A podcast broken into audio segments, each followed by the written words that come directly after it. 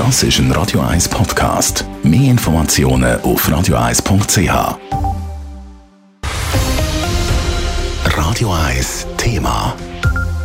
Mehrere Schweizer Städte, wie zum Beispiel Zürich, Winterthur oder auch St. Gallen, setzen sich bereits vehement ein für Temporeduktionen auf ihren Strassen. Sie wollen die Bevölkerung vor übermäßigem Lärm schützen und da sagen Tempo-30-Zonen eben das beste Mittel dazu. Neu kommt der einzelnen Städte jetzt aber auch der Städteverband zur Hilfe. Er fordert in einem neuen Positionspapier praktisch flächendeckend Tempo 30. Der Adrian Sutter berichtet. Im Verkehr braucht es dringendes Umdenken, findet der Städteverband und seine 126 Mitglieder Gemeinden. So viele Menschen sind nach wie vor vom Lärm gestört, wo die vielbefahrenen Straßen verursachen. Zudem soll es den Gemeinden einfacher gemacht werden, um aus 50er eben 30er Strecken zu machen. Die Einzelprüfung muss wegfallen. Tempo 30 ist am Schluss am einfachsten, so der Anders Stockholm, der Präsident vom Städteverband. Tempo 30 reduziert den Lärm und erhöht die Sicherheit. Äh, es ist äh, eine markante Reduktion vom Lärm an der Quelle. Äh, Im Unterschied zu baulichen Maßnahmen ist es sehr viel günstiger und effizienter. Durch alle Strassen durchschleichen, das ist das Ziel dieser Forderung, kontert der SVP-Nationalrat Walter Wobmann.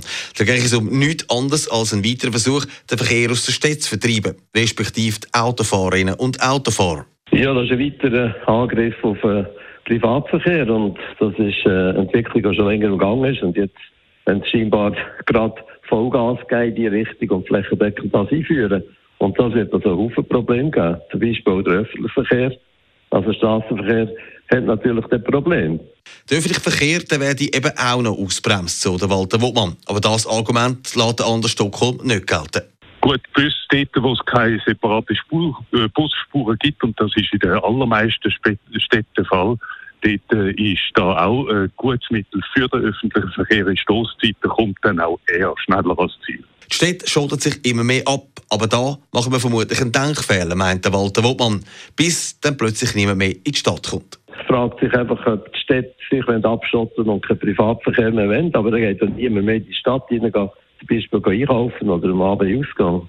Es geht nicht darum, alle Autos aus der Stadt zu bannen, aber es gibt eben auch Menschen, viele Menschen, die in der Stadt leben, so der Anders Stockholm. Auto ist Mittel zum Zweck und äh, befördert Personen und Waren und das soll es auch weiterhin können. Aber gleichzeitig der Mensch, der an der Straße wohnt, soll können geschützt werden vor übermäßigem Lärm.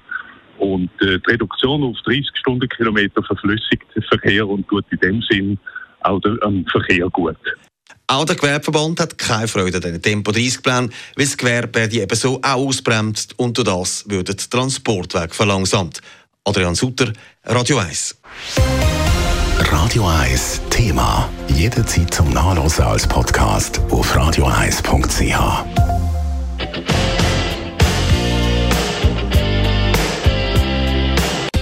Radio 1 ist Ihre Newsender. Wenn Sie wichtige Informationen oder Hinweise haben, rufen Sie uns an auf 044 208 1111 oder schreiben Sie uns auf redaktion.radio1.ch.